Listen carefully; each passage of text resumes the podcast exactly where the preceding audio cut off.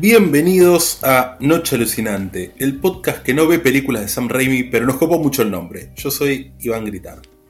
Y yo soy Ted Raimi, el hermano de Sam Raimi que, actúa en muchas películas. Eh, yo, Iván, lo siento, yo vi hace poco de vuelta eh, la, esta, el western que está esta chica Sharon Stone, es buenísimo, boludo, así que no, no, no, no, estás equivocado. Yo, planto la bandera de Raimi. Yo no sé cuál fue la última que revisité de, de Raimi, onda. Sé, creo que este año alguna vi, pero no me acuerdo cuál. Sé que hace poco revisité justamente las, las Evil Dead. Eh, y nada, cada tanto engancho las Spider-Man en la tele, pero no, no, no es que digo, bueno, hoy voy a ver Spider-Man 2, ¿viste? Claro, claro. Pero escúchame, eh, hay algo, pasa algo acá. Eh, tenemos que hablar del elefante en la habitación. Llegó el, elefante en la habitación? el rey desnudo. El rey desnudo. Llegó octubre. Estamos en el... Spooktober. el mejor mes del año, más, que, más para nosotros que somos peronistas, ¿no, Ian? Exactamente. A ver, este mes tiene para todo. Tenés peronismo, tenés la revolución rusa, tenés el octubre, tenés eh, todo un poco. Em, la salida de octubre del aniversario del disco de Los Redondos. y tenés el, Bull Market de Maslatón ahora también. Sí, y una rica, rica, rica, rica cogida proporcionada por Don Marcelo Daniel Gallardo. Que, bueno, eh, dio apertura este mes. ¿Vos decís que abrió de par en par este mes? Sí, sí, sí, abrió muchas cosas de par en par. Sí, sí, sí. Está bien. Le mandamos un saludo desde acá a Marcos Rojo, ah. que se esté recuperando. le mando un saludo, le mando un saludo afectuoso a Marcos Rojo. Acá nos invitamos a rivales, no enemigos, siempre. Y a Julián Álvarez también, obviamente. No le vamos a prometer las cosas que le prometen en el podcast, pero. Yo sí, yo sí. Julián Álvarez, sí. si sacás campeón a River, te entrego la colita.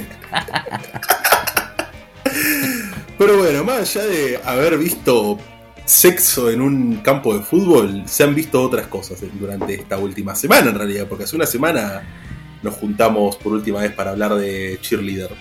Sí, cada vez más seguido pasa esto, cada vez estamos más en, las ondas radiales. Eh, la verdad que no nos merecen, eh, no nos merecen, loco. Pero bueno, Ian, pasa a contarme qué estuviste viendo en esta última semana que calculo que va a ser todo de terror, porque ya estamos, como dijiste, entrados en octubre, el mes del terror. Así es, todo de terror, porque bueno, son películas que vi en los últimos, en los últimos días. Eh, arranqué el mes con una, con una que tenía pendiente hace mucho, que es Spookies, del año 1986, que tiene la cualidad de ser eh, dirigida por tres personas, por Ginny Joseph, por Thomas Porkane y por Brendan Faulkner.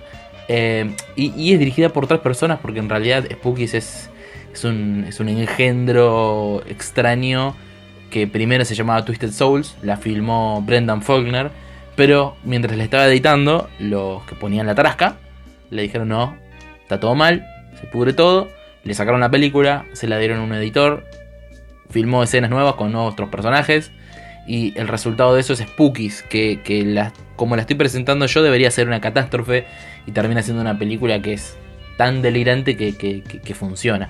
Eh, es sobre básicamente un grupo de adolescentes de 40 años que van a una casa abandonada a hacer una joda, que es como un, es como un inicio muy típico de película de terror, que es tipo Night of the Demons empieza igual. Y, y se va todo el carajo. Y se va todo el carajo como se va el carajo en House Tipo, cada habitación tiene un monstruo, cada monstruo es un monstruo de goma especial, hay zombies, hay brujas, hay arañas gigantes, hay magia negra, hay un brujo que quiere despertar a su mujer, hay sacrificios, hay un nene bicho, hay de todo. Es una película que no tiene sentido, pero que en su sinsentido termina siendo acaso la película más grande jamás filmada en el occidente. Así que, aparte tiene una, una energía Halloween 100%, está llena de bichos de goma eh, hay un cementerio, hay un monstruo de caca gigante. Eh, todo esto que estoy diciendo hecho en efectos prácticos de un nivel que no tienen sentido que una película tan chiquita los tenga. Así que Spookies, Spookies, una película hermosa que incluso, incluso tiene un documental sobre todo este quilombo, quilombo de realización, que no lo vi todavía, pero que tengo ganas de verlo porque dicen que... Ah, tiene su propio, eh, ¿cómo se llama? Este, In the Heart of Darkness Claro, exactamente. Es como la isla del Doctor Moro, que viste que fue un quilombo, medio que la dirigieron entre, entre el Funado y Frankenheim, bueno, algo así. ¿A vos te gusta la isla del Doctor Moro? Yo nunca me animé a verla. No, prefiero ir a la isla del Doctor Morón que volver a, isla, a la isla del Doctor Moro. La verdad que me parece medio inmirable. Y dentro de esa inmirabilidad, viste, le encontrás cosas graciosas. Val Kilmer completamente dominado por la cocaína. Marlon Brando en modo morsa, modo más latón. Pero la verdad que no, prefiero Spookies mil veces. A, mí, a mí lo que pasaba con Doctor Moro es que cuando era chico me asustaba mucho con la propaganda. Mucho. Y y nada, medio que nunca me salió a verla. Onda. Obviamente hoy creo que no me daría tanto miedo claramente, pero no nunca dije, bueno, voy a ver esta película que nunca vi. ¿Te daba miedo el brando obeso? No, no, me daba miedo los bichos. sí, sí. En ese sentido está muy bien. Los hombres monos, los, hinchas de boca me miedo, los hombres monos. Sí, sí, sí, sí. Es una película que tiene lo suyo, la del Doctor Moro, pero me parece bastante ridícula y fallida, así que no, no la banco. Y por eso me sorprendió que Spookies me guste, porque creo que el género que, que, que te tira se presta más a esa irrelevancia, porque obviamente Spookies no tiene sentido, la trama empieza en cualquier lado, termina en cualquier lado. Pero como que la película es básicamente gente entrando a habitaciones y que son como un mundo aparte donde pasa de todo, donde hay un vale todo, donde hay seres fantásticos. Entonces te compra, te, mete en esa lógica de sueño, de pesadilla que está re piola.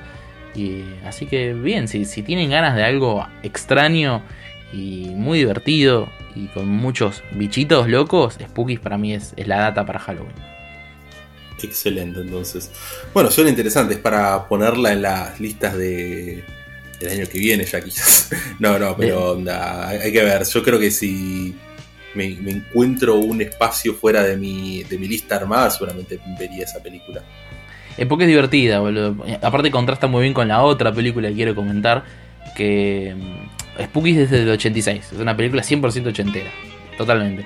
Y la otra es una película del año 72, de 1972, que es The Other de Robert Mulligan que es una película también que, define muy bien su época. Es una es un thriller de suspenso con un poco de horror, que es de dos nenes que son hermanos y hay un secreto familiar y Sarasa, se mueren vecinos. Y es una película muy interesante porque pasa todo el día en el campo, hay dos nenes muy, muy adorables, muy rubios y una serie de crímenes que se suceden en este pueblito y tiene esa vibra, viste, a, a el esa cuestión de la maldad llegó al pueblo, la maldad y la inocencia, porque ahí hay algo en los nenes esto que es muy perverso. Y lo vas descubriendo a medida que avanza la peli, que es cortita, está muy bien mantenido el, suspenso. Y tal vez el giro, el giro final que lo ves venir a 15 cuadras, ¿viste? Lo ves gritando, viene gritando el giro de, de Other. Pero está tan bien dirigida, está tan bien actuada por los pendejos.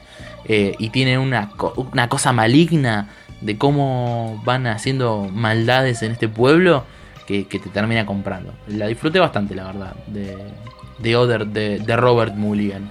Y, no, no la tenía de ningún lado, la encontré medio por azar, pero sé que es un, un, semi clásico de los, del horror de los 70s, así que, que si a alguien le interesa eh, completar su, su, su, visionado de pelis de los 70s, de suspenso, terror, y sobre todo terror de día, que es algo muy de los 70s, eh, es una onda medio de Omen. Eh, sí, no, es como de Omen meets la de la de Haneke, la de, de White Ribbon. Es medio eso. Es ah, medio eso. Es, de Omen meets White Ribbon. Mirá que mezcla, ¿no? Pero va por ahí, va por el tema de contrastar eh, lo dulce de un niño con lo con, con la paranoia, con la muerte, con la violencia. Pero, pero me gustó, me gustó. Bueno, bueno, hablando de, niños y de maldad y de, sangre y de violencia, yo también he visto cine durante esta última semana. Y una de las películas de las que quiero hablar, que creo que las dos películas que quiero hablar hoy, donde se relacionan un poco con la película que vamos a hablar hoy, que es Brain Damage de, de Frank Lotter. Eh, por una cuestión de la época, del estilo de los directores, etcétera, etcétera, me parece que Maniac del año 1980 dirigida por William Lustig, es una película que de un modo podemos eh, poner en relación con, con un director como Helen Lotter. Sí. Yo de William Lustig particularmente solamente vi dos películas, que es Maniac y Maniac Cop. Eh, y me llamó la atención haber visto Maniac después de Maniac Cop, porque eh, Maniac Cop tiene una cosa más de. de, comedia, ¿viste? Onda, de, que, de que es algo casi divertido y absurdo lo que está pasando, donde como tiene un tono un poco más lavado, ¿entendés? Y Maniac es totalmente mala onda, si quiere.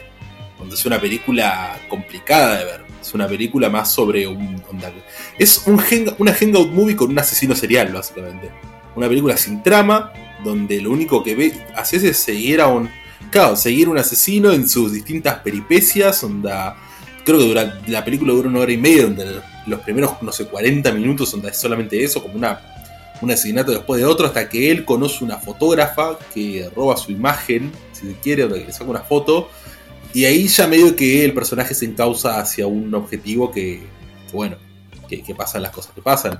Pero nada, es una película con mucha imaginación, con una, una gran imaginaría visual, con un gran talento para contar eh, estos asesinatos, para hacer que sea el, atractivo principal de la película, de que no, no sea como algo aburrido, solamente bueno, la va matando, va matando y no, es como un hilo que, conduzca, sino como que lo, hace entretenido de ese lado, sabe que es como su, principal fuerte y tiene un par de escenas que son, son terribles. La, la, escena de, en que persigue a la enfermera por el subte es, una locura.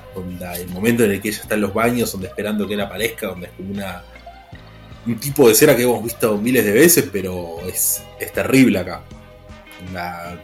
realmente siento que me llama mucha atención como la película usa un montón de recursos que ya conocemos y que ya tenemos clarísimos. Eh, y con eso crea algo que no deja de ser interesante, ¿viste?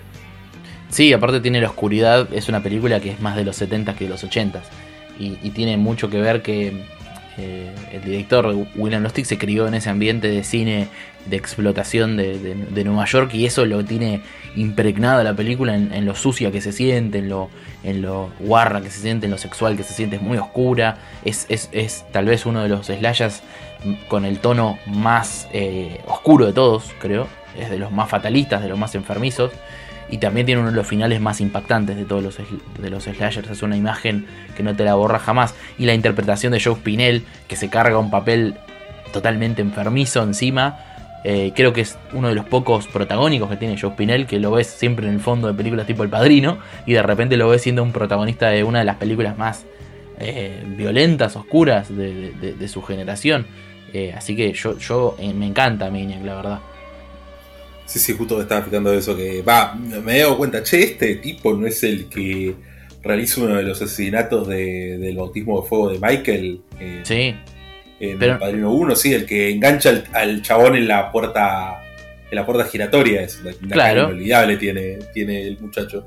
Pero aparte no solo actúa, sino que es eh, él medio que coescribió la película y fue como el impulsor de que se pueda hacer. Esta es la primera. Eh, vos pensás que es la primera película de, de ficción. Va, no, no de ficción, sino la primera película no porno de William Lustig, básicamente. Eh, y era un pibe William Lustig. Fue un éxito arrollador, Maniac. Fue un éxito absoluto. Tipo, la estrenaron en Cannes y, la, la, hicieron por 200 mil dólares y la vendieron un millón de dólares esa misma noche de estreno, boludo. Así de, de arrollador fue. Y y, William Lustig venía de otro mundo, boludo, venía de hacer porno, era un director porno porque en los 70s ahí estaba la guita. Eh, esas películas que pasaban en la calle 42 de Nueva York, que es tan famosa. Y, él cuenta, eh, William Lustig, que, que Joe Spinell básicamente fue su tutor ahí. Y, es muy divertido porque eh, hay una relación muy cercana entre, entre un, tío de William Lustig y la película Raging Bull. Raging Bull está es sobre la vida de Jake LaMotta, ¿no? Que está inspirado en eh, un montón de, boxeadores, entre ellos Rocky Marciano y qué sé yo. Y, uno de los principales eh, proveedores de información para esa película fue un tío de William Lustig que era un mafioso, básicamente, era un mafioso de, donde, de su zona eh, William Lochte cuenta que le recordaba traficando cosas como, ¿viste Goodfellas? Subiendo cosas a un camión y llevándolos a otro lado. Y de repente un día vendía cigarrillos y al otro día tenía autos usados. Y al otro día tenía un taller de, cambio de, partes de autos y así. Eh, y ese hombre básicamente fue el que confió en William Lustig desde chico y le pagó la escuela de cine. y, cuenta William Lustig que, que, bueno, este hombre era muy cinéfilo, una cinefilia muy, viste, burda, de que es un tipo que no, no veía películas porque le gustaban, pero no era que andaba leyendo, viste, revistas de cine, qué sé yo, era un mafioso que... cinema claro. o, a Paulín Cael, claro. Claro, exactamente. Y el tipo, el primero que le pagó la escuela de cine, que era algo pago, ¿no? Le pagó la escuela de Nueva York. Veía las películas de la manera correcta, digamos. Sí, sí, sí, sí. Era un cinéfilo de, alta alcurnia, pero bien, bien crudo. Y el tipo le pagó la escuela de cine a William Lustig. Y William Lustig cuando, cuando estrenó esta película, él no entiende por qué, por algún motivo, cuando la estrenaron en Nueva York, en vez de poner eh, Maniac pusieron la nueva película de William Lustig, Maniac. Él no sabe, no sé, el programador se confundió y pensó que era un, director más antiguo, no sé, la primera película un pibe. Y, se fue con este tío mafioso y dice que se emocionó, se puso a llorar cuando vio que, su sobrino, al cual él le pagó la facultad, le dio todas las, facilidades para que pudiera salir de, de, laburar en, en un taller mecánico y de hacer porno básicamente, eh, hizo su primera película que fue un éxito arrollador y básicamente con, ese éxito William Lustig pudo vivir hasta el día de hoy con, cierta comodidad porque la realidad es que Maniac fue el éxito de las demás películas, no sé si tuvieron tanta caudal de plata, pero, pero es muy interesante. todas estas historias se las cuenta en el podcast de, de Postmortem de Mick Garris, eh, que es espectacular ese episodio. Eh, así que si tienen ganas de escuchar historias del Nueva York más sucio y de, de una forma totalmente enfermiza de hacer cine. O sea, vos la escena de la escopeta en el auto la tenés, ¿no? La inolvidable. Esa escena la filmaron sin permisos porque usaron un proyectil en serio. Dispararon a, una, a, un, a un cuerpo eh, relleno de sangre falsa. Pero esa escena se filmó sin permisos de la ciudad y podrían haber ido en cana por filmar eso, porque dispararon un arma de fuego que necesitaba no sé qué, tipo licencia clase 4 para dispararla y la dispararon así de a, lo que pintó guerrilla. Fueron con un auto, filmaron sin pedir permiso y tiro. Boom. Creo que los hizo Tom Savini los efectos. Sí, sí, justo eso estaba fijándome que Tom Savini está en los efectos y se nota. Se nota un montón de toda la parte de, bueno, eso del disparo en la cabeza, que encima le dedican un plano en slow motion a la cabeza partiéndose del, escopetazo. Bueno, la, escena final con todas las, las maniquíes destrozándolo a, al, protagonista. A, ¿Cómo se llamaba? Joseph, no. Eh, Frank, sí, Francito. Francito. Francito. Francito. Francito. Francito. Eh, sí, sí, Qué final. Sí, sí, sí, onda. Una, bueno, es una escena muy también, onda, muy del imaginario zombie. Justamente lo tiene a, Tom Savini. Sí, totalmente. Onda, es como muy esta, la de. ¿Cómo era? La de eran Day of the Dead que al tipo lo partían a la mitad, donde los zombies agarran. No, no lo partían Claro, Day of the Dead que trabajó con. Con el chabón que es el, showrunner de, Walking Dead, no me acuerdo cómo se llama. Eh, ah, sí. Con ese. Frank, no, Frank Darabont no. Eh, no, eh, Frank Darabont es, sí, ese. Sí, es uno, es uno de los productores, creo, pero. No, sí, ya sé cuál decís. Ya sé, ya sé. Ese, eh, bueno, ese.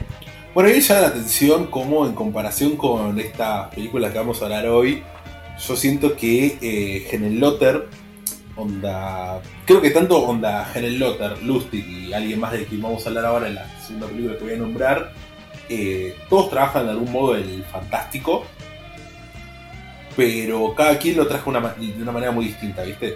Yo creo que Helen Lotter un poco eh, le gusta, ¿cómo decir? crear un fantástico donde claramente no tenés muchas explicaciones de nada, pero te construye un universo bastante detallado, ¿me entendés? Como que te construye una serie de reglas de, bueno, esto funciona así, que vos las comprendés y decís, bueno, onda, eh, bajo estos términos se, desarrolla esta película. Como yo creo que a Lustig le chupa como mucho más un huevo, ¿viste? Onda, como eh, en sus películas como que pasan cosas y bueno, listo, onda. Manejándose más por una cuestión del tono que de construir un verosímil de bueno, esto es así, ¿viste? Onda, bueno, el final de Mania, que es eso, es como algo que no tiene ni la más mínima explicación, ¿viste? Es, no, no, es un... Es el caos total, es como una película donde básicamente seguís, onda, un ser malévolo y con una mentalidad que no tiene sentido, onda, una mentalidad caótica, dice que si se quiere, onda, eh, no, eh, en la película justamente eso, onda, como una, una incertidumbre, onda, absoluta. Eh, y bueno, y en Maniac Cop también lo mismo, como que no, no tiene mucho sentido como cómo revive el policía ese, onda, como todo, cómo construye esa suerte de leyenda urbana, ¿viste? Porque tiene como muy una cosa de eso, de leyenda urbana el, el Maniac Cop. Y cómo no, no, no se encarga de, ir más allá de, de, bueno, onda, la leyenda urbana es esta y medio que alrededor pasan cosas, fin. Y como que a partir de ese, de, esa, de ese, se quiere, enunciado, que es como, bueno, había un policía que era muy malo, lo mataron en la cárcel y ahora vaga por las calles de Nueva York para, para vengarse. Eh, me parece que, hay algo como que se construye básicamente desde ahí y alrededor no, no, le interesa como construir un universo tan consolidado como los que hace el Lotter. Y no es algo necesariamente malo, es algo que funciona, onda. No, no, es, no es un, un verosímil, digamos, consolidado en términos de, bueno, onda, establecerte una serie de reglas y coso, pero sí construye una película que es sólida porque se maneja por un tono. Onda, como que tiene tan claro el tono eh, Lustig que hace que eso funcione. Lo que decía de, la leyenda urbana, donde me remite un poco al, al último capítulo de Los maravillosos Manera Nocturna, que hablaban justamente de esto, de, todo el tema de leyendas urbanas en, relación con, bueno, con la salida de, la nueva Candyman. Eh, y como eso, como la leyenda urbana siempre es una cosa de, bueno, algo que se puede resumir en una frase de le pasó a una persona. Y creo que Maniac Cop tiene un poco de eso, onda como, sí, porque un día este iba caminando por la calle y se cruzó con este policía zombie asesino. Sí, aparte la clave es que, acontezca en la ciudad, ¿no? Eso es lo que lo diferencia del folk horror. El, ámbito de, la leyenda urbana justamente es la urbe, es la ciudad donde somos todos medios anónimos y todos nos podemos emparentar y todos podemos decir, bueno, esto te puede pasar. Y, bueno, eh, justamente por eso tiene ese costado de, advertencia, como, como, como, quien dice, eh, en caso de Maniac justamente sobre la violencia policial y qué sé yo. Pero sí, lo que tiene que Lustig, aparte, es un director mucho más salvaje en su manera de. de, es mucho más carnal, es un poco más. Eh, exploitation, tal vez, de la forma más, más eh, tradicional de considerar exploitation. Es mucho más eh, de esa escuela que capaz que Genelotter y que el otro director del, cual creo que vas a hablar. y se nota en sus películas. Sí, bueno, justamente este tercer director, onda, en base a esto, a la construcción del universo y de cómo se construye el fantástico en sus películas, me parece que es alguien que eh, se preocupa un poco más por darle una explicación a lo que está ocurriendo, ¿viste? O por lo menos un origen, no una explicación. O bueno, todo este delirio que vas a ver ahora, todo este sinsentido, viene porque esta persona hizo esto. Viene porque pasó esto acá, ¿me, entendés? Particularmente las dos que, voy a mencionar, porque son las únicas dos que vi de él, tienen una explicación, eh, entre comillas, científica. Un científico investigó una manera de poder revivir los cuerpos después de 15, más de 15 minutos muertos. O un científico se encarga de, eh, investigar cómo estimular más una glándula que nos hace ver otro tipo de, de aumentar nuestra percepción. como que le da eso, y como es una película, obviamente no necesita sentarse a detallar, bueno, porque onda, ponerse científico posta, ¿viste? Onda, como, bueno, onda, esto es algo de la ciencia, un científico hizo esto. Y como que eso ya le da como una base, onda, como el espectador cree a partir de eso. Y la película particular de la que voy a hablar es From Beyond de Stuart Gordon, del año 1986. Grande. Es decir, una película puramente Lovecraftiana, donde que si bien tengo entendido, onda Reanimator también es inspirada en un cuento de Lovecraft, ¿no? Claro, exactamente, sí, sí, sí. Eh, eh, sí, es una película Lovecraftiana aparte en el sentido de que mezcla una cuestión de, ciencia con mundos alternativos y que tiene esa, esa cuestión de que hay algo inalcanzable e inentendible para la mente humana y que cuando lo entendés te volvés loco y te, te transformás en una especie de, de, entidad malévola que es lo que termina pasando con el, con el tutor, el profesor de, de este, sí, el, el, el, viejo. Pretorius. Eh, doctor Pretorius. El doctor Pretorius, exactamente. Pero sí, eh, eh, es Lovecraftiano no solo en la trama y en el material base, sino también en cómo entiende al, al, a la ciencia, según Lovecraft, ¿no? que es ese, es ese método que casi roza la brujería de momentos. Sí, sí, onda. A mí lo que me parece es que eh, From Beyond es una película como más tiene una vena más oscura, ¿viste? Creo que Reanimator es como más, un poco más delirante por momentos, sino como es más como más, un quilombo hermoso, ¿me entiendes a lo que, lo que voy? Hay slapstick en Reanimator. Claro, hay slapstick, los personajes son como más exagerados pero para otro lado, onda como que el personaje de Jeffrey Combs en Reanimator, onda como un poco te hace caer de risa que sea como tan cuadrado y tan nervioso y etcétera, etcétera, y acá es como que personaje de Jeffrey Combs donde te, pones mal por él, por lo que está teniendo que pasar. Eh, el único personaje Claro, el personaje de Barbara Crampton en ambas películas. En, una es como. Acá es una científica que, que se vuelve medio loca por una cuestión de, digamos, de, ambición de saber más y como que tiene un montón de complejidades y en realidad es más como, bueno, la, novia del protagonista, casi una damisela en apuros. Sí, sí, aparte lo que tienes que Creo que, como vos decías, es más eh, slapstick, es más comedia, tiene chistes, Reanimator, tiene gags, incluso cuando es horrorosa. Yo creo que From Beyond es una película de terror, más plenamente de terror, no tiene eh, un costado cómico para nada, no tiene un subgénero más, es terror y ya. Y aparte, eh, creo que es más oscuro en, el tema de que explora esa, esa realidad paralela a nuestro universo donde existen estos seres que nos pueden destruir completamente. Y creo que se interna más en el body horror que, el body horror es difícil jugarle con la comedia es algo tan destructivo de la carne y tan eh, eh, visceral y tan visual que es como raro que le encuentren comedia al body horror eh, pero sí tiene un, tono muy diferente, pese a ser películas totalmente hermanadas, ¿no? Porque no solo el mismo director, sino que los mismos actores, mismo, mismo tipo de, efectos especiales, misma eh, similar eh, base de, contenido, porque vienen de cosas Lovecraftianas, pero el resultado es bastante diferente.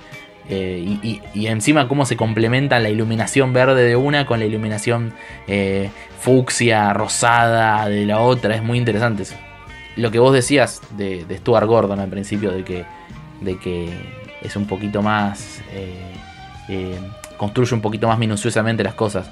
Stuart Gordon es un director bastante eh, difícil de, encasillar en ese sentido, porque tiene estas dos películas. Después tiene una película netamente mágica como Dolls, que nuestro amigo Gastón de, Wild Dodge le hizo un episodio, hoy justo lo subió, sobre Dolls y sobre la obra de Stuart Gordon que es una película de, muñecos que vuelven a la vida en un, en, un castillo, y es así maneja un humor, y es casi como una versión eh, en plan horror, en plan eh, mayor de 16 de Matilda, el tono que tiene, porque es para chicos en realidad Dolls, es una película que es muy eh, mirable con niños, pero sin dejar de ser de terror, hay muñecos que vuelven a la vida y son el mal encarnado. Y, y después tiene películas como Robot Shocks, eh, que son de, acción. Y tiene esta película que es eh, Castle Freak, que es como una especie de horror gótico tardío en los 90, que también actúa Barbara Crampton y, Jeffrey Combs. Y, después tiene Edmond, que es una película súper neoyorquina, que parece como una versión refinada de una película que haría, que haría Lotter, pero sacándole tal vez algo fantástico, pero es de un tipo enfermo en Nueva York, que es la ciudad que le encanta filmar a Lotter, viste que le, encanta filmar Nueva York. Sí, sí. Y, tiene un montón de películas que, son bastante incasillables. Creo que la carrera de Stuart Gordon es, muy extraña y es muy, muy divertido seguirla. Eh, pero me parece que está bueno este universo de directores que se armó ahí. Veníamos hablando antes de Larry Cohen, creo que Larry Cohen también entra ahí. Eh, Brian Yuzna que dirigió las secuelas de Reanimator y también dirigió un par de estas películas. Claro, además que, produjo, las, de, esta, las de Stuart Gordon. Claro, exactamente, que después dirigió Society, que es una película también, esa sí que es una obra maestra del body horror, pero que se, y que tiene comedia, pero es una comedia media onírica, es como una, un body horror medio ensoñado. Entonces creo que hay un universo muy interesante ahí de directores que estaban como agarrando temas similares pero, pero se notaba de dónde viene. Por ejemplo, Stuart Gordon viene del teatro. Stuart Gordon es un hombre que dirigió teatro antes de dirigir, de dirigir cine. Y es un hombre que dirigía, de hecho, teatro político, hacía comedias satíricas de política, qué sé yo. Y vos agarras a Stuart Gordon y agarras a, William Lustig y ves de dónde vienen los dos, ¿no? Uno venía de, dirigir porno por 5 pesos y el otro de dirigir teatro. Y creo que incluso en la dirección de actores, en la puesta en escena, lo puedes notar un poquito eso, ¿no? Sí, sí, donde me parece que de los tres que, hablamos ahora, porque ya vamos a hablar de Helen Lotter más en profundidad, son Stuart Gordon es el que tiene una puesta en escena más refinada, si se quiere. Eh, también es el que usa me, me, resulta interesante como Lotter y Lastic como que recorren un poco Nueva York, onda, ambos, onda, Maniac Copy Maniac, y Stuart Gordon es, es, como más de, bueno, onda, ocurre en estos dos o tres lugares la historia. Onda, nos quedamos acá. Nos quedamos acá, nos encerramos acá, que bueno, es una cosa también, si quiere, un poco teatral, onda, como no, no podés tener 200 decorados en una obra de teatro porque si no llega un punto que se vuelve imposible. Eh, yo creo que sigue un poco esa lógica de agarrar y no sé, From Beyond estás como o en la casa o en el hospital. No hay otro, no hay otro escenario en toda la película. Sí. ¿Qué, te parece a nivel eh, body horror From Beyond? ¿Qué te pareció? ¿Qué, te, resultó interesante? ¿Te Hay gente que le parece un poco, eh, tal vez, mucho. A mí me encanta que sea tan sexual, ¿no? Que sea todo algo, que sea todo un pene, básicamente. Todo lo que le crece a la gente es un pene en el cuerpo. y que tenga esa, ese eje medio BDSM al final. Me, parece muy interesante cómo entiende el, body horror eh, Stuart Gordon. En comparación, por ejemplo, a Cronenberg. Claro, a mí me resulta más. Lo más interesante del body horror de Gordon me resulta eso, como equipararlo a algo sexual de una manera tan explícita que ya te deja como una mala vibra ahí circundante, onda bueno, sexo y cuerpos destrozándose, eh, pero me resulta más un nivel visual el que tiene gente, bueno, como Cronenberg, por eh, me, resulta más, interesante eso, ¿viste? Pero nada, onda, me, me, parece que Stuart Gordon, onda, director de que en principio quiero ver más, donde quiero ver Dolls, quiero ver Edmond, quiero ver un poco de, la variedad que hay. Castle Freak es muy buena, Castle Freak eh, de hecho también tiene body horror, pero lo tiene en una clave, a mí me, encanta eso, la clave de Castle Freak es dialogar con el horror gótico, porque es todo en un castillo y el castillo es una representación directa de lo que está, le está pasando al matrimonio de Jeffrey Combs y Barbara Crampton, pero tiene body horror porque hay un monstruo. Entonces eh, tiene una cosa muy, eh, muy espectacular en ese sentido, Gordon, que se nota que es, eh, como decimos siempre, directores de oficio, porque le tirés la película que le tirés, va a ser una película Stuart Gordon en ese sentido. Y algo que hay que destacar es que tanto Gordon, Lustig como Genelotter son tres gordos pelados. Y eso creo que hace que los tres tengan onda talento para, para filmar. Medio que si te pongo una foto de uno, o sea, yo lo saco, cuál es cuál. Pero son, como decís, no solamente gordo, pero sino que tiene pinta de que son medio grasosos de, de, pie grasa. Eh, me encantan, yo los quiero. Aparte, voy camino a ser del gremio algún día. Como quien dice cine panzón. Sí, sí, sí, sí. El, que no era así Larry Cohen. Que Larry Cohen es un, es un es, como un profesor de matemática. Sí, sí, nada que ver, nada que ver. Habría que hacer un, una comparativa del body horror de, de, Larry Cohen en, en, The Staff con, con estas otras pelis. Eh, pero, pero me resulta, me resulta en un, mundo maravilloso los mediados de los 80. Aparte, eh, ¿qué salió el, el año siguiente? No, es del 86, ¿no? From Beyond. Eh, sí, del 86. Bueno, ese año también salió La Mosca, boludo. ¿eh? ¿Qué año? ¿Qué año para la destrucción del cuerpo, boludo? Bueno, Spookies. Spookies que había salió en el 86 también. Bien. ¿También tiene body horror? No, pero no, pero tiene mucho, mucho, mucho efecto especial corporal. Ah, body horror, el tema que el body horror, en definitiva, eh, cuando lo definís es bastante difuso. El body horror, yo para mí, tiene que ser algo que salga de adentro del cuerpo del personaje. Tiene que ser una mutación, no una destrucción por completo. Y que puede decantar en destrucción. Pero no puede ser solamente mutilación, no puede ser gore extremo. Tiene que ser eh, algo de adentro para afuera. Si es de afuera para adentro, rara vez es body horror. El juego del miedo no es body horror, eh, Martyrs no es body horror. Eh, porque si no es de adentro para afuera. Y de Killer no, no es. Claro, ves. Eh, como la película de Cronenberg, boludo. Vinieron desde dentro, desde ahí. Eh, si, no es eso, es otra cosa, boludo. Es, es raro. Y, y Spooky lo que tiene es que mucha deformación. Claro, claro, sí, lo que iba a decir en relación a eso es como que un poco lo que es el gore o el extremismo francés o, o bueno, lo que toma James Wan para el juego del miedo de todo eso es que son como esas películas que te hacen como mirar para un costado, donde es como, ah, bueno, acá viene la parte en la que la rebanan los brazos y le dejan el torso ahí, es como que es asqueroso nomás. Eh, y lo que tiene el body horror es que es algo más asqueroso, es algo incómodo. Donde capaz no te hace onda, cerrar los ojos, no te hace mirar para otro lado de la pantalla, pero que que te deja una sensación fea, anda, como que te deja como una cosquilla en el cuerpo, ¿viste? Claro, aparte, eh, ante el body horror rara vez es una situación de... El body horror, aparte, te, tiene siempre una beta melodramática, boludo. Yo siempre veo en el body horror que en un punto empezás a ver esa deformación como una, como una especie de tragedia griega. En el gore, eh, eh, rara vez se llega a, ese, a esa catarsis, ¿viste? Por ejemplo, vos ves la, mosca, vos ves eh, From Beyond, capaz que no tan claro, pero cuando empieza a pasarla a él un poco sí. Cuando ves estas películas, cuando ves Society, cuando ves esas películas, yo siento que, despierta una, situación de una empatía y, porque en definitiva el body horror siempre es una, materialización de, de traumas internos del, protagonista, de inseguridades internas, eh, de, cosas no resueltas que se van eh, pasando a la piel, desde, desde la, de la psiquis a la piel. Eh, entonces se despierta una cosa melodramática que de, una perdición. El gore no, el gore rara vez pasa eso. No, claro, el gore es como es una, llevada al extremo de, de nada, de, esa onda, como que no, no es una cuestión de traspaso de lo mental a lo físico, sino una cuestión de explicitación de lo mental a lo físico, ¿me entendés?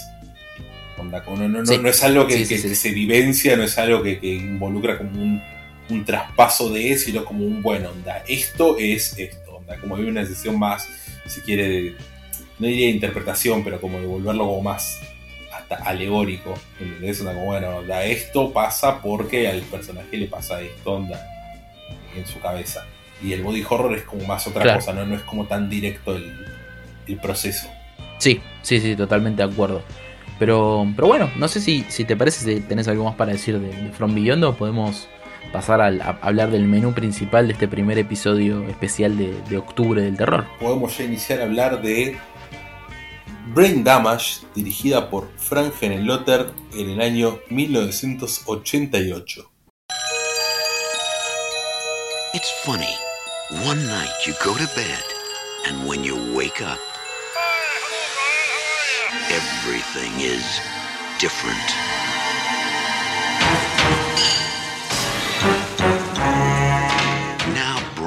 Brian's acting a little peculiar. He's like a completely different person. I don't even know him anymore. Something's gotten into him. Sometimes everything glows with a different kind of light. Deep into him. What are you telling me? That we killed someone last night? Something bad. Khaki, Brian, khaki. Something slimy. What are you doing? Something very. I know something's happened to you. Very. How is that? Hungry. Ah! Every time you're hungry. You're mine now, Brian. I own you. Gotta get out of here fast. Go where? You're a wreck, Brian. Leave me alone! Whenever you want to stop hurting, you come to me.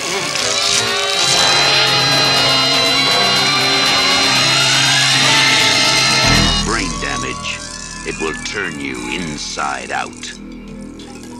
Bueno, ocurría el año 1988, como dijiste. Eh, eh, Frank venía de un clásico de culto con mucho éxito en su, vida en, VHS.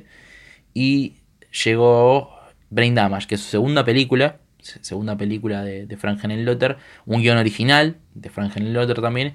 Una película que también le pasó lo mismo, ¿no? Cuando salió fue ignorada y recién cobró su estatus de culto cuando la lanzaron en el video gareño, en el DVD, en el futuro. Es una película bastante inusual, porque si bien eh, tiene todas las marcas de Genelotter, que él mismo se consideraba no un director de terror, sino un director de explotación, él se, refería a sí mismo así. Eh, se crió también en la calle 42 de Nueva York como William Lustig con ese cine erótico y, demás.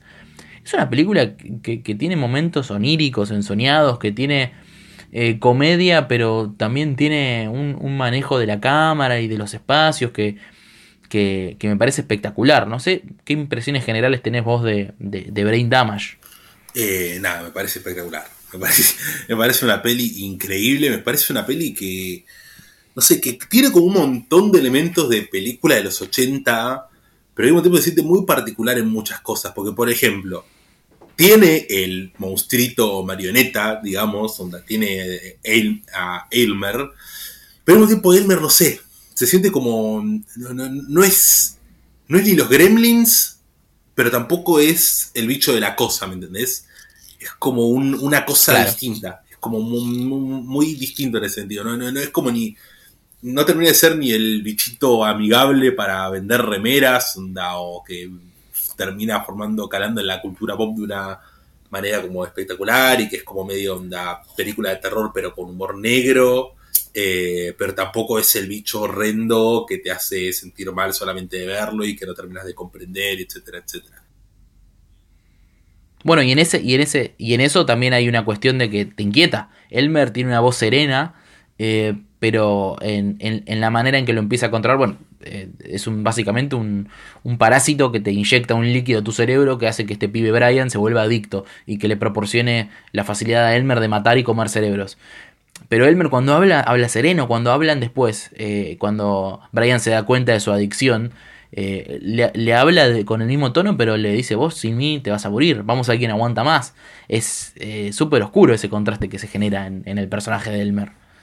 Sí, sí, además onda, nada, eh, todo, todo el tema de cuando se pone a cantar la canción esa de Elmer Stone, que dice todo el mundo termina bailando con mi canción, ¿viste? Onda como todo, el mundo es, fácil de tentar por mí.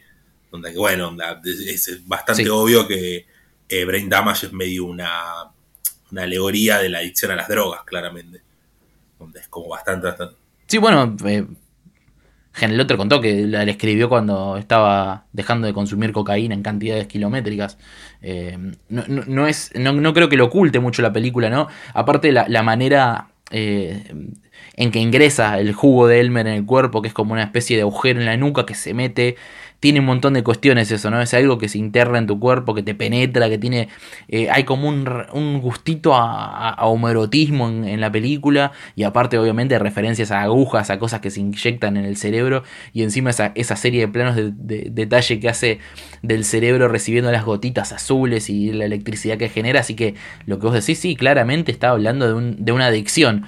En este caso lo podemos relacionar fácil al, al tema de la droga porque aparte en la ciudad que habita, ¿no? La película es en Nueva York, que, es un asco, la verdad, es una verga ese Nueva York, es la parte asquerosa.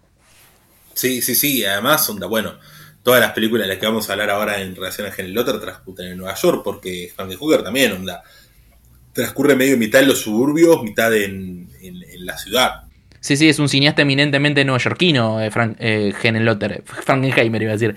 Eh, es 100% eh, neoyorquino, creo que todas sus películas eh, básicamente eh, usan a la ciudad como una especie de, lugar infecto y encima me copa que, em, va de esos planos generales de, las torres gemelas, de la ciudad de noche, que es tan lindo, a esos traveling horribles por esas veredas llenas de, pintada, de gente tirada en el piso, de mugre, de asco. Eh, a mí me parece muy hermoso cómo construye el mundo que habita este pibe Brian, que es un chaboncito que, encima tiene una actuación bárbara del actor principal, es Rick Hurst pero parece un pibe de 10, ¿no? Que como que tiene todo medio solucionado cuando le llega este, este ser a su cuerpo. Sí, yo creo que por eso un poco es como.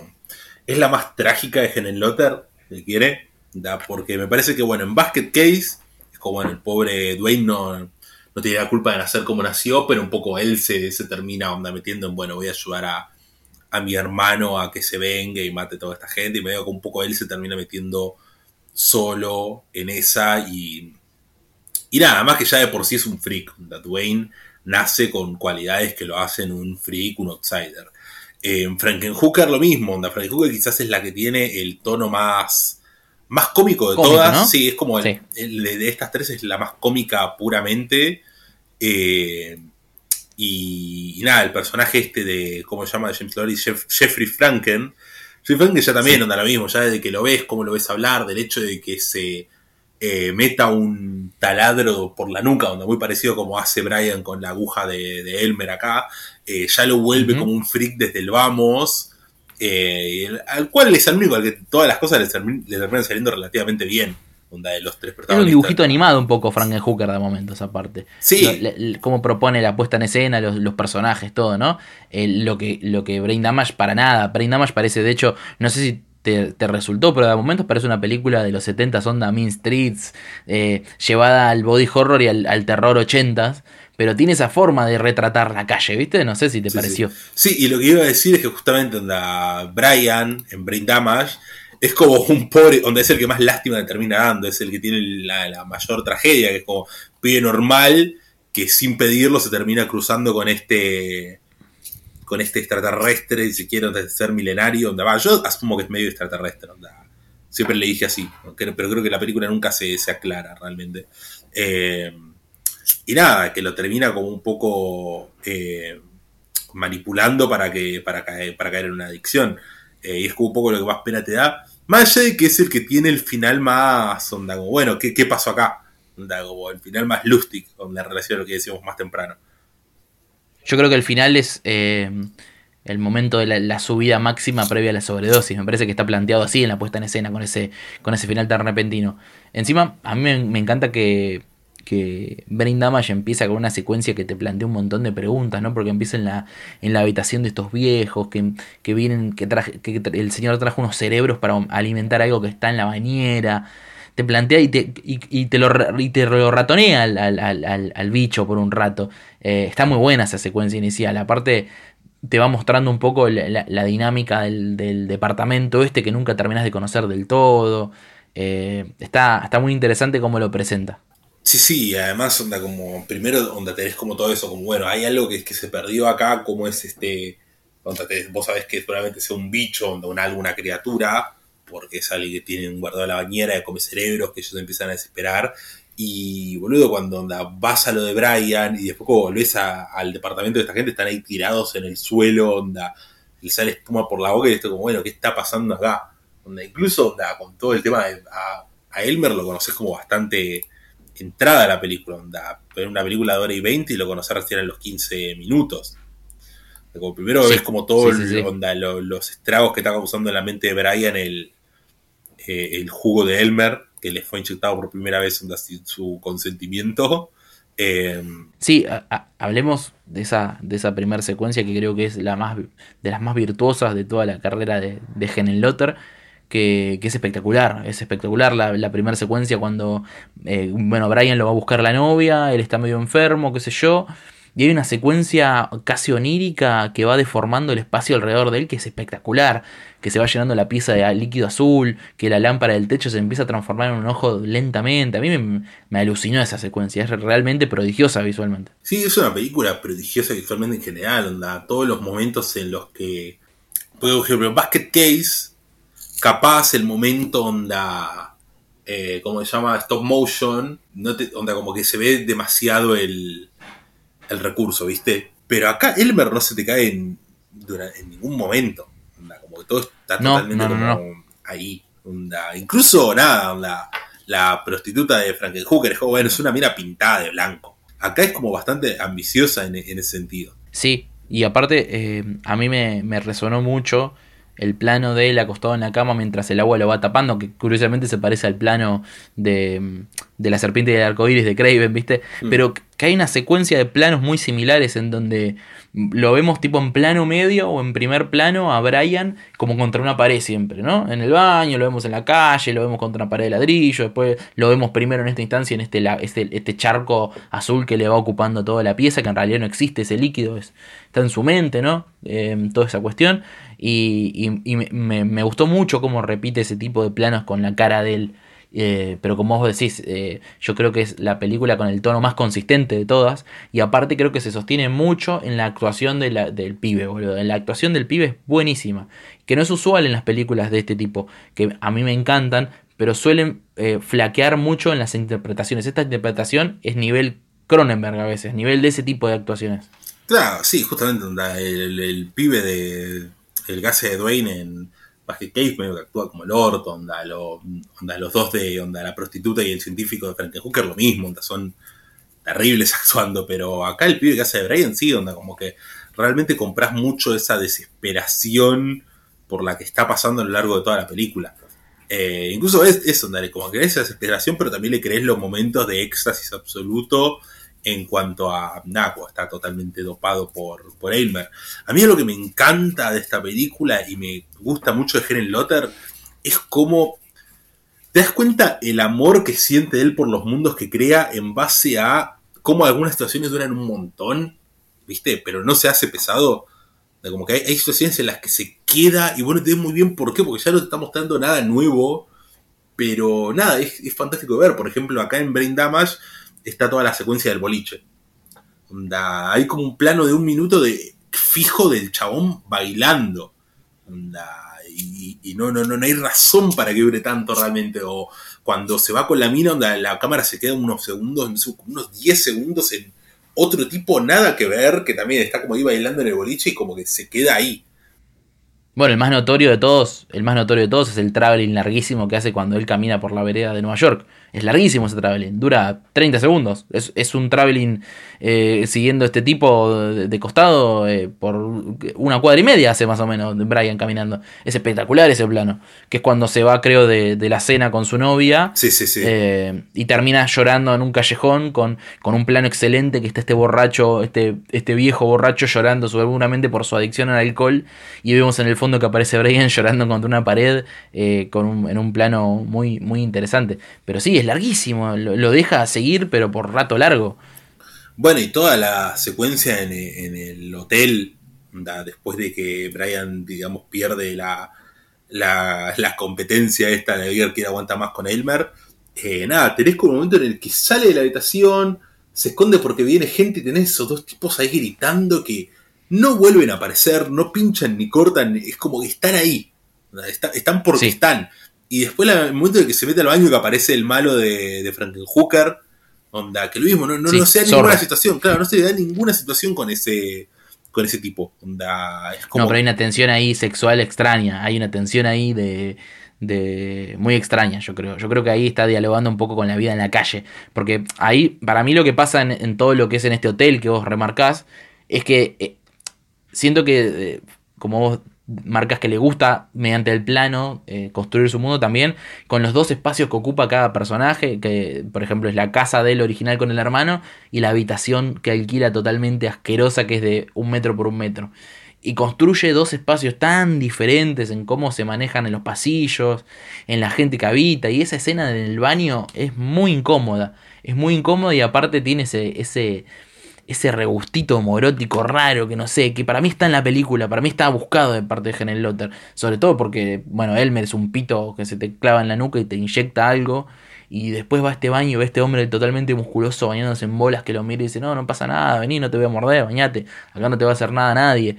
Eh, es raro, tiene un tono ahí, ¿viste? Sí, sí, sí, sí, sí, totalmente, onda. Lo decía por eso, onda, como que... Eh, yo creo que otras películas capaz irían a otra escena, como te dirías la escena en la que Elmer tiene que matar a alguien después de, competir con Brian y tenés la escena en la que te, deja como la cuestión homoerótica. Y acá no es como que se extiende sobre una situación donde un montón de tiempo en la que no está pasando nada para agarrar y dar, darte eso, ¿viste? como que yo digo que esta escena, onda, otro cineasta capaz daría como, bueno, salen de la habitación, van, agarran a uno y, fin. Pero en el no. Lo mismo, bueno, onda, en Frankenhooker, el momento en el que eh, Jeffrey va con todas las prostitutas. Onda, como las tenés ahí bailando y fumando crack, onda, como por 5 o 10 minutos hasta que el chabón por fin las mata. Sí, sí, sí, sí. Eh, se toma el tiempo aparte de... Eh, es muy graciosa esa, secuencia de él midiendo las partes y qué sé yo. Aparte, sabemos que está esa super droga que él creó, que como la amenaza que está ahí.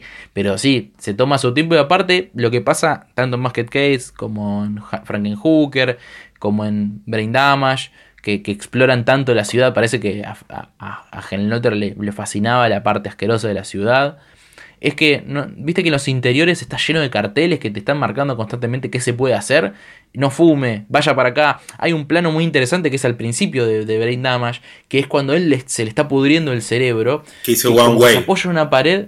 Sí, sí, sí, pero es raro porque está lleno de carteles así la película. Eh, stop, eh, baño, no fumes, smoke, eh, closed, está lleno, absolutamente lleno. Y, bueno, ni hablar de, los baños caóticos de Frankenhooker que están llenos de pintadas, pero siento que hay algo ahí en los espacios, en cómo lo filman, cómo le interesan los interiores de ese Nueva York asqueroso, que hay algo muy, muy estético, muy pictórico, muy piola de parte de, de Gen Lotter.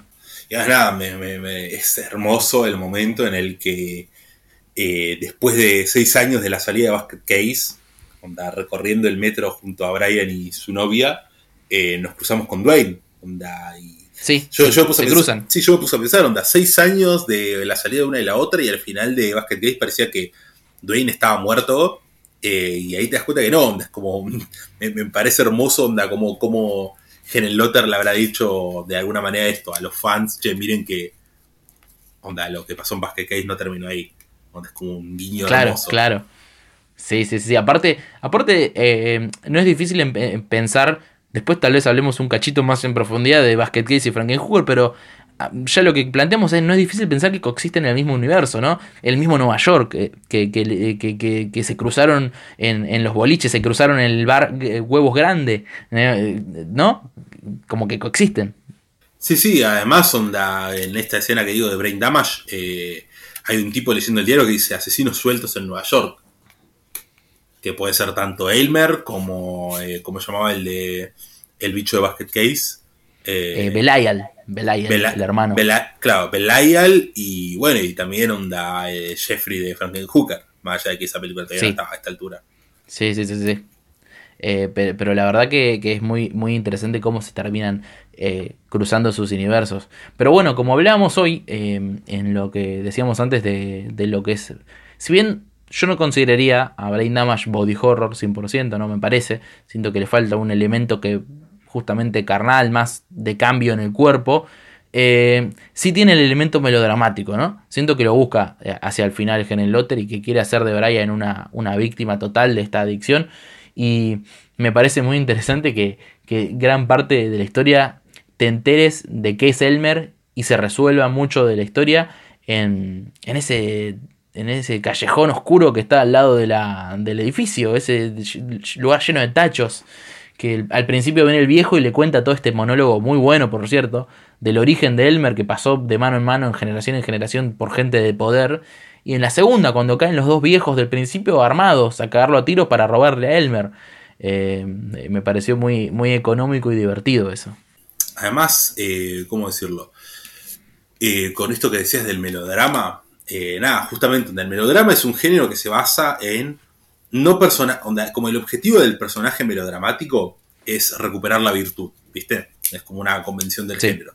No, no es que tiene que derrotar a o tiene que conseguir H o lograr B, no, lo que tiene que hacer es recuperar. En el melodrama, el un personaje te lo muestra primero con ciertas cualidades, las cuales se ven ensuciadas por lo general por un, por un personaje externo, y bueno, justamente eso, recuperar esas cualidades, recuperar lo que, lo que le llaman la virtud. Y esto justamente lo tiene Brain Damage, onda. Primero ves que, eh, que Brian es un pibe común, onda, que tiene su trabajo, tiene su novia que lo va a buscar, onda, con la que hay buena onda, y con el hermano, que, nada, asumís que hay una buena relación más allá de que claramente el tipo se quiere tirar a la novia de, de, de Brian. Bueno, Eso medio que nos damos cuenta al toque, ¿no? Me- Medio que te das cuenta al toque que el hermano le quiere trincar la novia. Eh, Sí, sí, sí. Punto y aparte, como que lo ves de una, sí. Sí, es muy, muy obvio, muy obvio en ese sentido. Pero, eh, pero el pibe tiene una vida, onda, como vive en un departamento ahí en Nueva York, onda, qué sé yo, onda, como que tiene todas las cosas bastante resueltas. Eh, y bueno, onda, justamente eh, Elmer le quita todo eso, lo vuelve básicamente es un drogadicto. Y es como, bueno, ¿cómo puede hacer Brian para recuperar un poco su virtud? Que al final no, no lo termina haciendo. Claro, claro, termina trascendiendo Brian. A mí me, me, eh, lo que no recordaba y en esta revisitada me vino en mente, algo que habíamos marcado que nos gustó mucho es el- la banda de sonido, el soundtrack, es muy eh, especial, es eh, espacial justamente a momentos, de otros es rock, un rock muy interesante y, le da un clima bastante único. Y sabes a qué me hizo acordar muchísimo, más allá de las comparaciones obvias en- de puesta en escena y de momentos, al soundtrack y, y, algunos planos de, de Bliss, de Joe Begos. Me parece que tiene un montón ahí.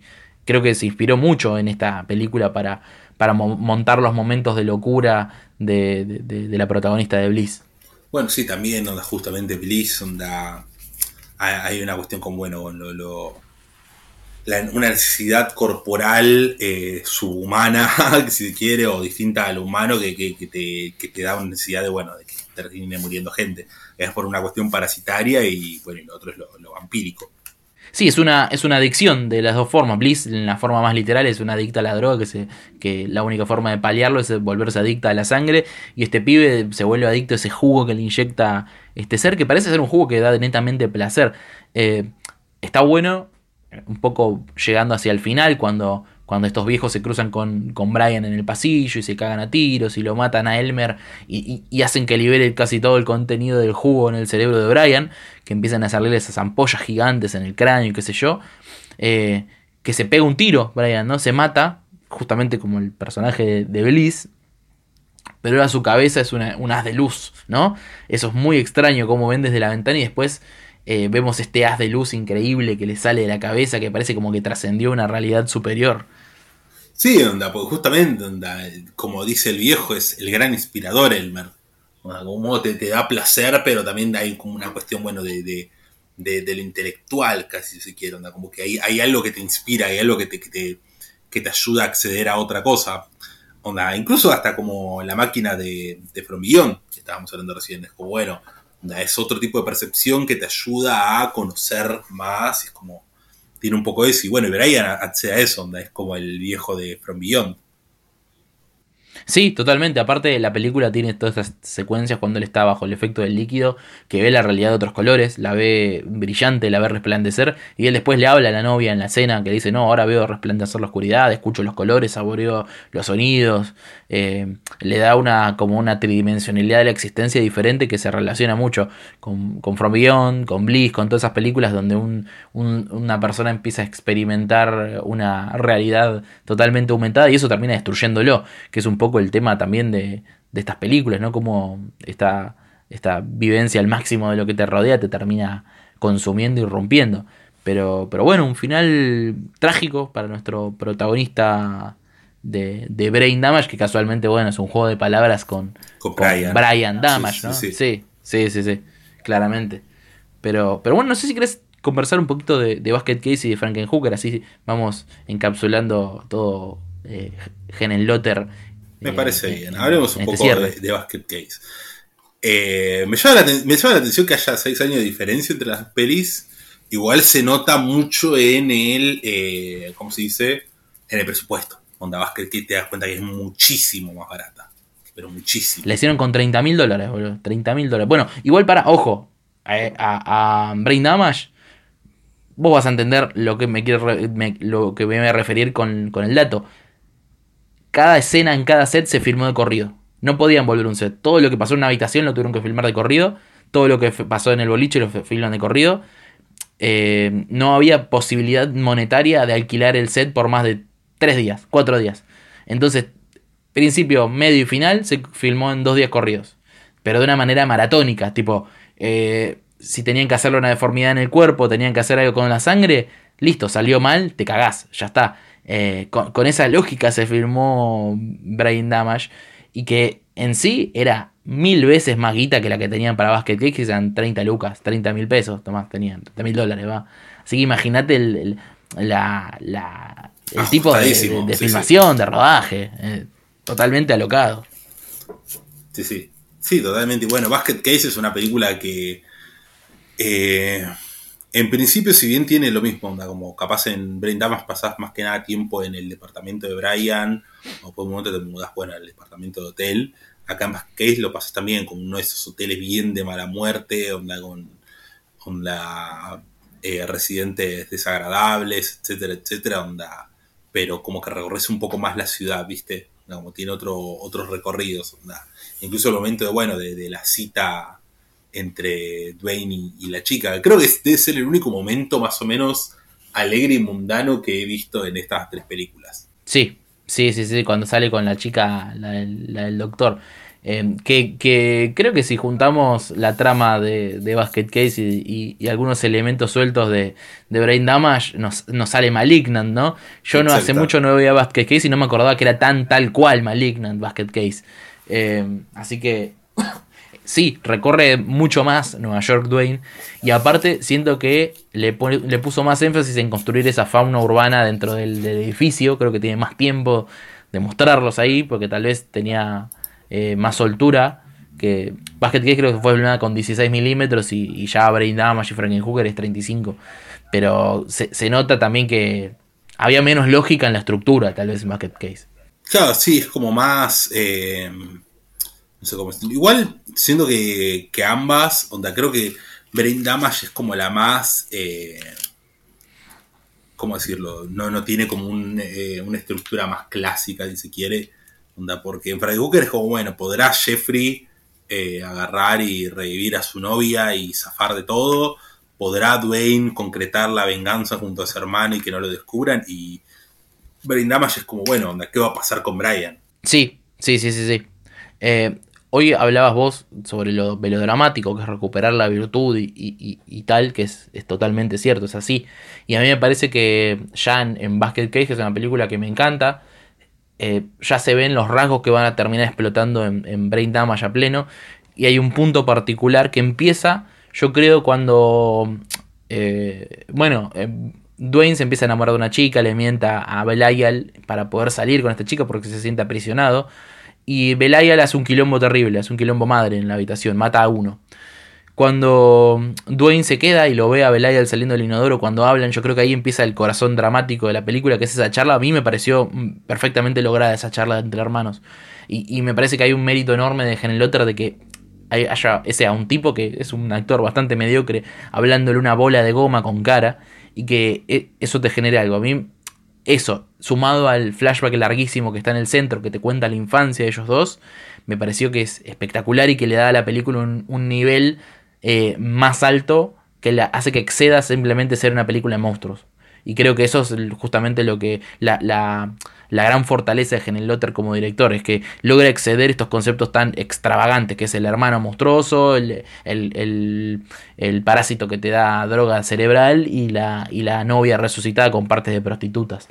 Em, y acá yo creo que se ve por qué las puede exceder, porque él, él encuentra estos momentos para darle una profundidad a sus personajes que ni siquiera depende de la actuación, porque al final en Basket Case depende justamente de, ciertas acciones, de cierta puesta en escena, de cierta economía para narrar, porque la verdad que hay algo que no dijimos, pero la verdad que es muy económico para narrar y, y eso no quiere decir que sea teatral, porque el flashback empieza con un plano general que parece teatral, pero tiene una serie de elipsis y de, utilizaciones del sonido y del espacio y de encuadres eh, sutilmente interesantes que creo que hacen que se narre con una fluidez muy espectacular un momento bastante extenso ¿no? de la película. Son 15 minutos de película que es un flashback. Sí, sí, además eso onda como que, como decías, economía de recursos. Vos todo el principio de la película ves como, bueno, lo matan a este doctor ves que salpica un poco de sangre sobre unos archivos y después ves que los archivos los tiene eh, Dwayne, así que bueno, asumís que Dwayne tiene que ver algo con ese asesinato. Es como donde con simplemente un plano, una mancha de sangre ya te, ya te cuenta un montón de cosas.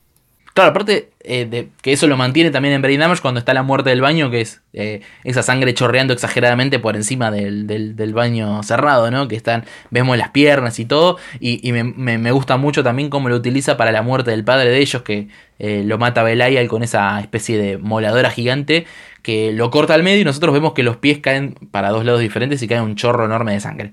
Ese tipo de cuestiones parten por un lado de la necesidad, ¿no? De no tener un mango y tener que no poder mostrar el efecto. Y por otro también una creatividad eh, artística, ¿no? Porque también hay algo interesante en mostrarlo de esa manera. Eh, así que, que, sí, está repleto de esos momentos Basket Case. Aparte, viste las subjetivas de Belial antes de que lo muestren, que es como a la media hora que lo vemos por primera vez. Y creo que está muy bien manejada la presentación de Belial cuando está colgado en la pared y, aparece cuando prende el doctor la luz. Me parece que está muy bien logrado ese momentito. Sí, además hay algo muy fascinante es cuando este, Dwayne lo deja a Belial ahí. Eh, que vos ves como hay un plano de Dwayne vaciando la canasta, no ves qué es lo que cae y después ese plano onda no corta y se convierte directamente en una subjetiva de Belial que no tiene sentido que sea así, ¿viste? Onda, porque vos viste como un plano de Dwayne onda sacándolo de la, de la canasta. No, no tiene sentido que eso se vuelva una subjetiva. Y, igual, no sé, lo hace funcionar. termina funcionando. Eh, y ahora nada, ¿cómo te establece eso? Como, como decía, las reglas de cómo funciona este pequeño monstruo, que es como, bueno, eh, sabes que se puede medio pegotear a las paredes, sabes que tiene como una fuerza bastante eh, extraordinaria y que eh, puede hablarle mentalmente, si se quiere, al hermano. como son, pequeñas reglas que, bueno, que te definen un poco al monstruo, pero no, no, no te pones como así, bueno, no, sí, porque están conectados por la médula, no sé qué, no, importa eso. A mí me gusta mucho el, hecho de que no, no le hable físicamente. Porque obviamente, a ver, toda película que es de una persona, que le estirpan algo el cuerpo y ese, ese algo tiene vida, siempre va a estar hablando de, los traumas de esa persona, de cosas que no supera, ¿no? del bagaje, literalmente la, bolsa que llevas encima de, tu infancia.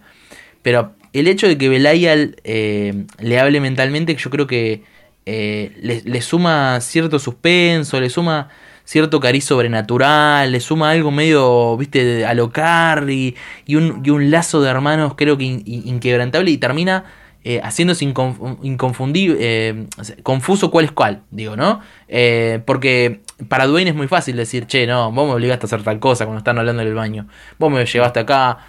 Pero la realidad es que Dwayne accede a hacer todo eso, la verdad es que Dwayne no, no titubea ante eso y la verdad es que Dwayne también desea generarle la muerte a los doctores que los, que los separaron y los trataron como animales, porque como él cuenta en el flashback, él también lo trataron como animal. El padre, lo, además de que se murió, se criaron reclusos de la sociedad. Él cuenta que lo crió la tía, que era una tía que lo quería mucho, pero no tuvo básicamente contacto con muchas personas durante su vida.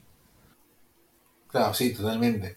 Eh, y bueno, justo hablando de, cosas que no se pueden dejar atrás, de mochila descargamos, donde podemos pasar un poco a Franken Hooker, que es justamente si se una relectura de vértigo, podríamos decir, ¿no? Sí, sí, y, la mejor, y, una de las mejores modernizaciones del mito de Frankenstein para mí, más allá del chiste, para mí está perfectamente entendido a qué va el mito de Frankenstein, sobre todo con el final. Y a mí lo que me interesa mucho, cuando hizo Frankenhooker, eh, Lotter le habían ofrecido hacer eh, Basket Case 2, que justamente salió en el 90, pero la filmó antes que Frankenhooker. Mm. Salieron las dos juntas. Pero él no quería hacer Basket Case 2. Él le interesaba el universo Basket Case, pero no sabía si quería hacer una película. Tal vez quería hacer un cómic, tal vez quería hacer un libro, no, sabía. Frankenhooker fue una idea sacada de la galera para que le dieran guita. Tipo, no, quiero hacer una película de una prostituta, bla, bla. Bueno, listo, hacela, pero más es Basket Case 2. Listo. Guita para dos películas, trato, fue. Pero yo siento que Frankenhooker primero desde la, desde la sinopsis y tal vez de los primeros 50 minutos de peli, 60 minutos, uno podría cometer el típico error de pensar que estamos ante una película misógina. ¿Verdad? Claro. Pero ¿no te parece que en los últimos 5 minutos da completamente vuelta a los valores que te está planteando la película, que ya los venía dando vuelta sutilmente, y con el plano final de este, de este cafiolo, de este fiolo, que es zorro, siendo sustraído hacia la heladera por las partes de las mujeres que él atormentó por años, y con esta mujer que ahora se defiende y que ahora tiene cierta potestad, compuesta por los cadáveres de muchas mujeres que sufrieron. Eh, y por este resultado totalmente adverso para este hombre que pensaba que podía construir a, a, a Piacere a una, mujer perfecta que le termina eh, golpeándolo en la cara ese deseo. ¿No te parece que termina dando vueltas por completo la tesis que te quiere amagar al principio un poquito? Sí, sí, sí, totalmente. Ya el hecho, como decís, el plano final ya te va a dar con un montón de cosas. Es como algo espectacular, de, de, algo que nunca había visto en mi vida. Es como, y sí, como que los hombres son donde si bien mueren un montón de mujeres en la película, son los hombres los que terminan siendo castigados y termina siendo la única figura femenina de, digamos, de relevancia la que termina teniendo siquiera un final feliz, porque sí, donde está construida con partes del cuerpo de otras personas, pero es la única que vuelve a tener, la única que tiene la oportunidad de tener de vuelta una vida más o menos como la que tenía antes, porque claramente la de Jeffrey ya no, no va a poder ser igual. Sí, sí, sí, sí, sí. Eh, aparte, tiene, como una cosa parecida justamente al cheerleader de lo que hablamos en la semana pasada, de que esa primera escena es como muy eso, como muy familia modelo, la de la chica con su novio y, los padres en el cumpleañito de picnic, no sé, como que comienza con esa vida y después lo termina dando todo vuelta. Sí, aparte es un universo, como decíamos antes, de dibujos animados, ¿no? El cerebro con el ojo que flota en el agua, esta podadora gigante que parece salir de los Looney Tunes, cómo muere la chica, y a mí me destruye, pero me, hace carcajear mal el segmento de noticias cuando hablan de la muerte de la chica, que dicen, su cuerpo obeso fue regado como ensalada, y después eh, vemos la imagen del policía tratando de contar los pedazos y se pierde en la cuenta, eso me destruye. Y después aparece el, jefe de policía que dice, em, es como un jigsaw puzzle. ¿Como un jigsaw? Sí, como, como un jigsaw. me, da mucha gracia ese momento, muy bueno, boludo. Sí, no, no hay un, personaje, en toda la película no hay un personaje inteligente. Donde hay un personaje que tenga como los patitos más o menos en fila, que bueno, eh, nada, más que se podría decir que lo hay, la chica la que se enamora de Dwayne, donde un poco es una persona normal, eh, y y en Brain Damage capaz un poco más, donde la novia de Brian, una mina normal, incluso el hermano, más allá de Ahora esta que se quiere levantar a la novia del hermano, son, son gente normal. Eh, Loco, somos de carne. No, es como todos son hiper caricaturescos, todos son como hiper exagerados. Onda, no, no hay personaje que sea como que tenga sentido en la vida real. como, decimos también por el, tono, onda, creo que es, como decimos, la más divertida de General Lotte, donde la más cómica. Sí, sí, de hecho, a ver, los efectos especiales, si bien eh, eh, eh, uno puede decir, bueno, faltó guita, no, pero para mí son totalmente buscados el tema de que se note que son maniquíes que explotan como con fuegos artificiales. Y hay una cuestión ahí muy, muy de, de, nuevo, con una estética medio camp, medio dibujo animado, medio exagerado, que para mí funciona y eso se traduce a los personajes. Y aparte a mí me interesa cómo por la película te va construyendo, por un lado, como si el malo de la película, ¿viste? El tipo que hay que temerle sea zorro, ¿no? Por un momento te lo construye a zorro. Pero después, este, este Jeffrey Franken, la película, muy inteligentemente, hace que él no las mate a las chicas técnicamente. Él se arrepiente de lo que va a hacer, que va a ser básicamente un femicidio múltiple. Y vos decís, bueno, estas se, se murieron por drogadictas.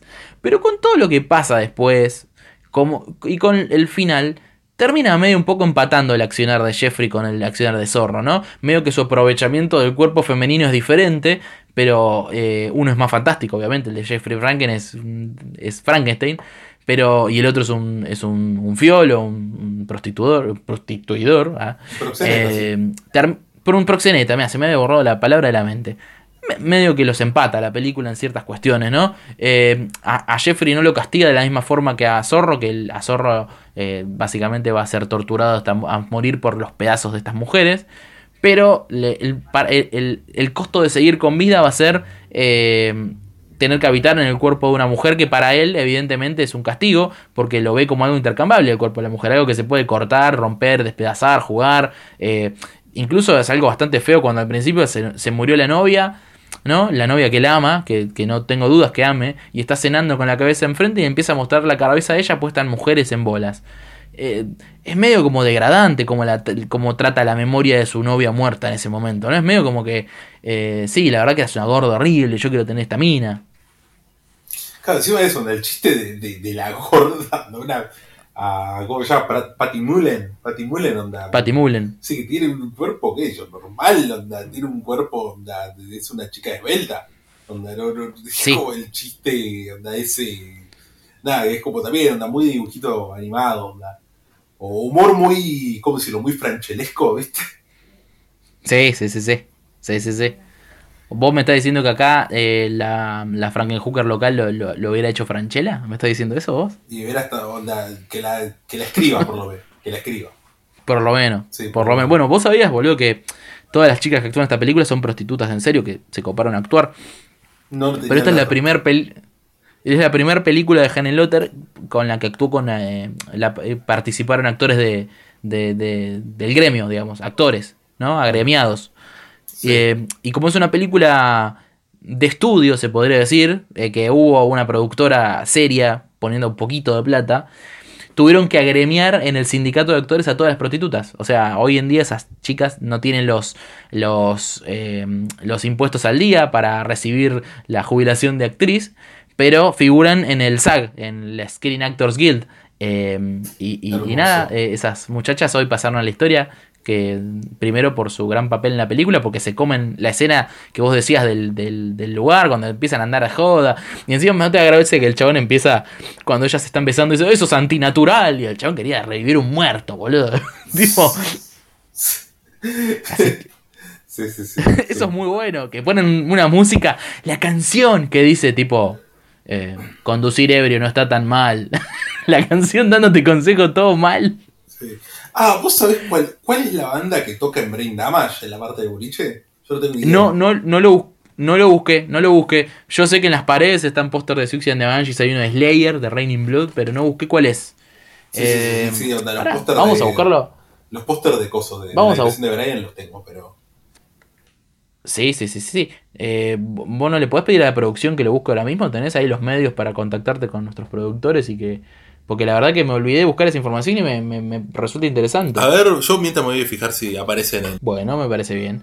Pero bueno, eh, cerrando un poco Frankenhooker, es una película muy divertida que creo que engaña un poquito a, eh, por el nombre, por el tono, pero es una película súper interesante y que no es una boludez, no es una boludez tipo eh, un chiste misógino de una hora y media. Eh, tiene momentos súper border que tal vez, como siempre, tal vez es un poco boomer decirlo, hoy no se haría, y no, no se haría porque no se hace más este cine en general, no solamente por eso. Pero, mm, pero creo que los resuelve muy bien y es una película muy divertida. Yo hace mucho que no la veía y me dio muchísima gracia. no sé si eh, ¿Querés decir algo más para cerrar vos sobre Frankenhooker? Sobre la bellísima Patty Mullen, algo, algo en particular. Yo solo voy a decir que no encuentro la, canción, donde no sé cuál es la, banda, así que vamos a dejar eso eh, por... Vamos a dejar eso en incógnita. Y no, no me queda nada más para decir de estas películas. Así que si querés puedo pasar a dar la pista de qué vamos a hablar la semana que viene. Ah, no, yo sé que sí tenía algo, una última cosa para contarte, que yo te lo había contado, pero me parece que es digno que lo conozcan nuestros oyentes. Eh, bueno, uno ve la filmografía de Helen Lotter, hizo eh, Frankenhooker 2, eh, Frankenhooker y Brinda eh, Basket Case 2 el mismo año, en el 90. 97 Basket Case 3, Basket Case 2 está muy buena, la 3 no la veo hace mucho, no podría decir si está bien o mal. Y estuvo 15 años retirado del cine. Ser se dedicó básicamente a trabajar con Weird Video, que es una, empresa que se dedica a rescatar películas de contenido erótico, de terror, cine border, de todo el mundo. ¿Y vos sabés cuál fue la película eh, argentina a la cual Genelote rescató y para la cual realizó toda una presentación para su edición espectacular en Blu-ray que salió hace uno o dos años? No, ¿cuál? La venganza del sexo del director argentino Emilio Vieira.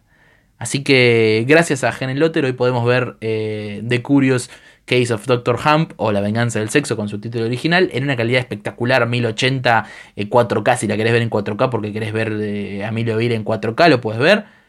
Eso hay que agradecérselo a Lotter que hizo más por el cine argentino que Link. Exactamente.